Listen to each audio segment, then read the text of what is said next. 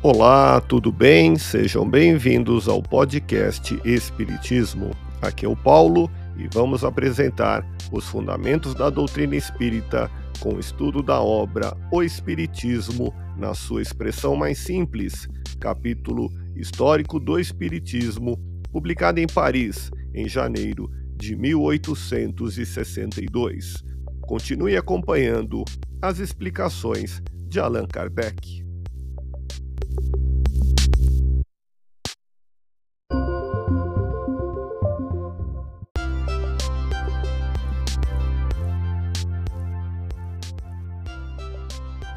A encarnação não foi imposta ao espírito no princípio, como uma reparação.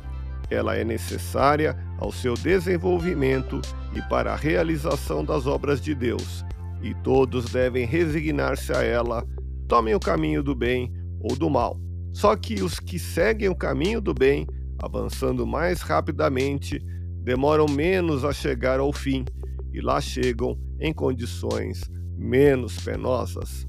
Ouça podcast Espiritismo. Agradeço sua audiência, fiquem na paz do Cristo e até o próximo episódio.